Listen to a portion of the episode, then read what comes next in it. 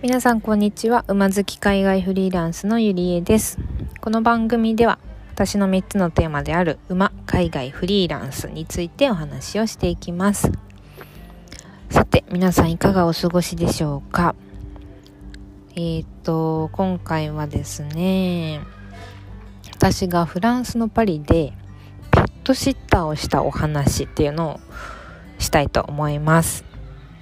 皆さんペットシッターってどんなものか分かりますかね？こうベビーシッターとかはねこう赤ちゃんのこうお世話をするねお仕事ありますけれどもそれのペットバージョンです。まあペットって犬とか猫とかウサギとかまあねいろんな動物がありますけれどもそんなペットシッターを私はフランスのパリで行いました。アルバイトとしてですねそれは。はい。で、まあ、具体的にどんなお仕事だったかと言いますと、えー、ワンちゃん。ミニチュアダックスのね可愛い子がいたんですけどもその子を自分のお家で何日ぐらいだったかな？3日とか？23日だったと思いますけれどもそのくらいちょっとお家で預かって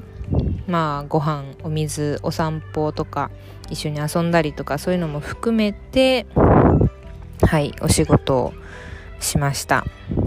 でこれまあなんかねこう日本でなんかこう例えばお隣さんがねこうどっか旅行行くからちょっと一日預かっといてとかまあそんなことなら結構ね可能性もあると思うんですけどもそれをフランスのパリでどうやったかって多分結構皆さんハテナが浮かぶと思うんですけれどもこのですねからくりというかまあどうやってそのお仕事を こう得るに至ったかというと,、えっと日本人同士のつながりでそのえっとお仕事ドッグシッターのお仕事をいただきました。海外に住んでいる日本人の方だったらこうイメージがつくかもしれないんですけれどもまあ何でしょう。海外にこう住んでいる日本人同士のこうコミュニティがあるんですね。それはその本当に連絡先を知っているっていうコミュニティもあれば何かこう同好会サークル的なそういうねこう飲み仲間みたいなそういうコミュニティもあれば。あと私がよく活用するのは掲示板ですね。例えばフランスであればフランスに住んでいる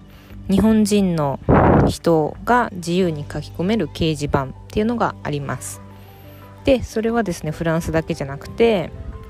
え、ー、と、まあ、主要国であれば大体あるかなと思うんですけれども例えばそこでえっ、ー、とお家の情報を探したりとかあとはアルバイトの情報を探したりとかあとは学校の情報あとはこう個別のね言語のレッスンをやったりとかあとはこうお引っ越しを今度するので数人手伝っていただける方探してますだとか。まあ、そういう情報が日々流れてくるわけです。これは別に会員登録とか申し込みとか必要なくてインターネット上のものなので誰でも見ることができるんですけれども、まあ、そういう中で、まあ、ベビーシッターとかドッグシッター、まあ、ドッグシッターはまあまあでもそこそこあるかな。うん。まあっていうね、まあ、そういう掲示板があるわけですよ。でその掲示板の中で私はそのドッグシッターを見つけました。はい。でそれがまあそのそうですね。まず掲示板のお話をしようかな。でその掲示板はですね本当に先ほど言ったようにいろんな情報が載っていましてなんかこう疑問に思う方いると思うんですよね。なんで海外に行ってるのに日本人同士でつるむんだ？日本人同士の関係がこうそんなにね大切なんだって思うかもしれないんですけれどもこれは私も、まあ、昔はちょっと思っていたかもしれませんが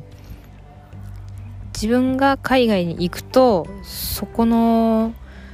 情報のありがたさっていうのはすごく感じます。っていうのは、まあ、例えばですけどねこう私が、まあ、お家を借りたい。初めて行く外国初めて住む外国の地でお家を借りたいってなった時まあ多くの人はそんなに完璧に語学ができる状態ではないと思います。今からその地で語学を勉強したいとかそういう方が結構多かったりとか、まあ、あとはこう、ね、結婚とかそういう家族の関係で、えっと、海外に行くっていう方もいると思いますのでそういう方の場合はむしろ日本語しか喋れないみたいな、まあ、そういう方もいらっしゃいます。ね、例えばこう旦那さんのお仕事の都合で海外に住むようになりましたとか そういう方もいらっしゃるのででそうなるとこう現地のえーと、言葉を使って全て生活の全てを行うのってすごく難しいんですよ。もうなんだろうミスコミュニケーションのオンパレードみたいな 感じなんですよね。なんかこうこうやって伝えようと思った思っていたし伝わったと思ったのに全く違うこう行動なり反応が返ってきたとかあとはまあそれがもう全てに関して行われるわけですよ。例えばスーパーで物を買う時何かを借りる時どこかに行きたい時道を聞きたい時チケットを買いたい時全てにそのミスコミュニケーションっていうのが生まれてしまうわけです。もちろんそれは語学ができれば問題はないんですけれども語学ができない状態で海外に飛び込んだそういう人にとってはもう毎日がそれの状態なんです。この状態ってめっちゃ疲れるんですよ。こう何て言うんでしょうね。なんか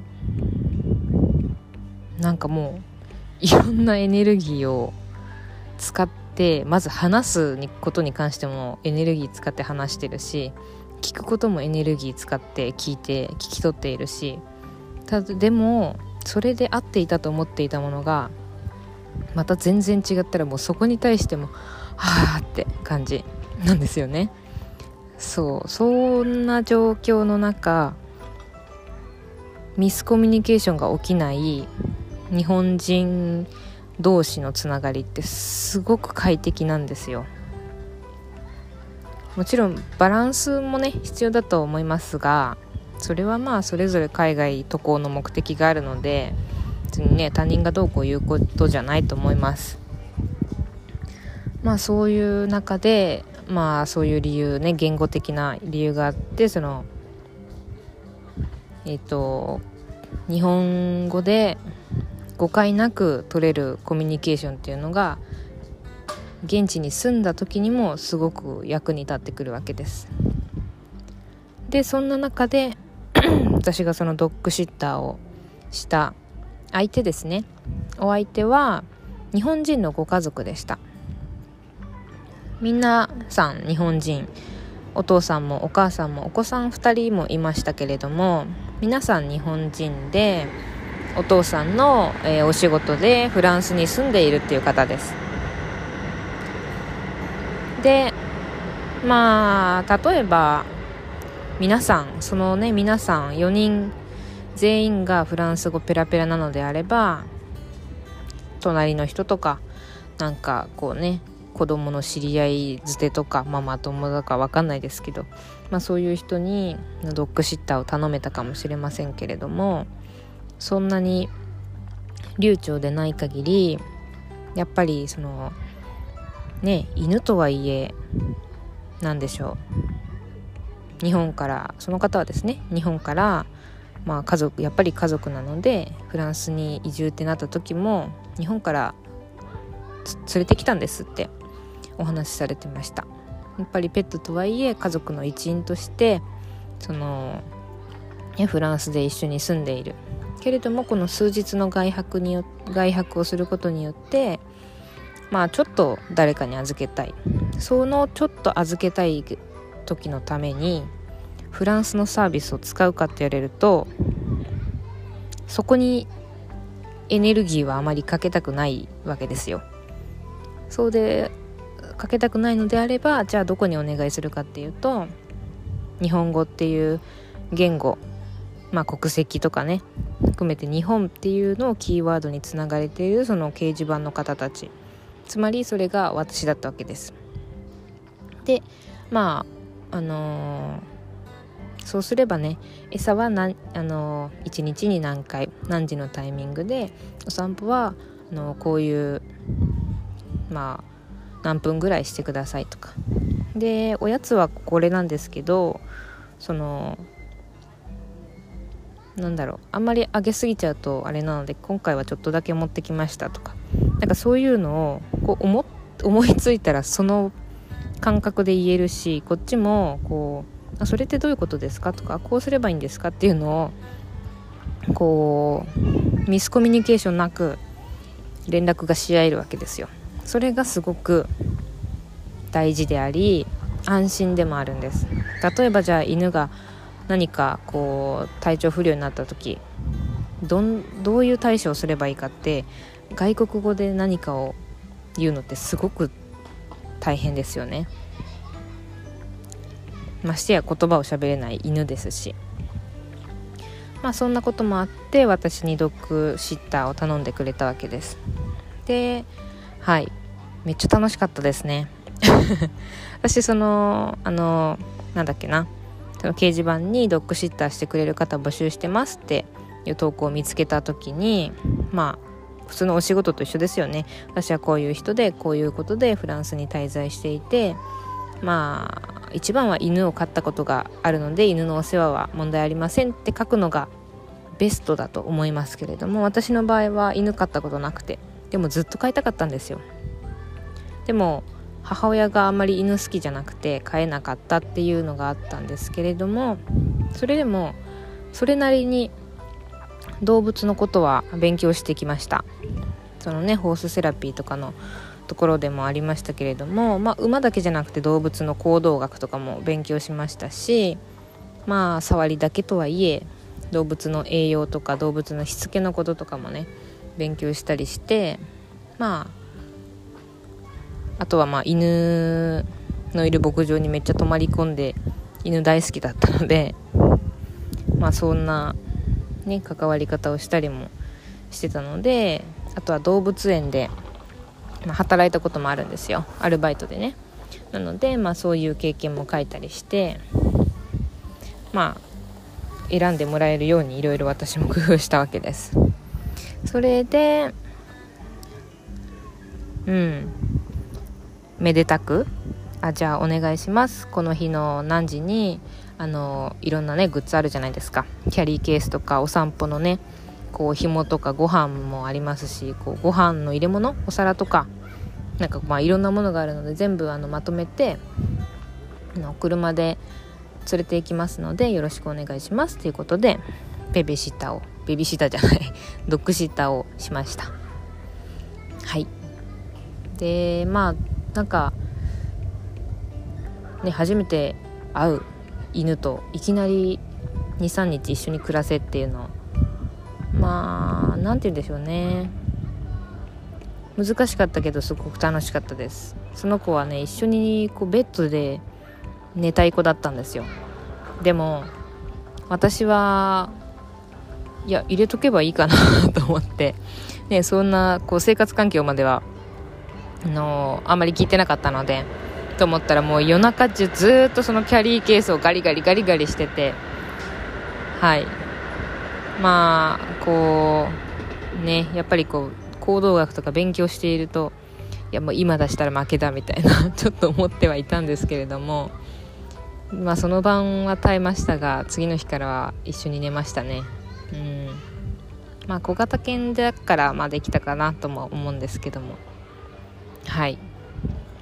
まあそんな感じでその日本人のつながりの中で、まあ、海外でお仕事をもらうっていうこともねあの日本人が多い地域であれば可能なことなんですよ。っていうのをちょっとお話ししようと思って私がフランスでドッグシッターをしたお話っていうのをしました。はい。では今日はこんな感じで終わろうかと思います。それでは。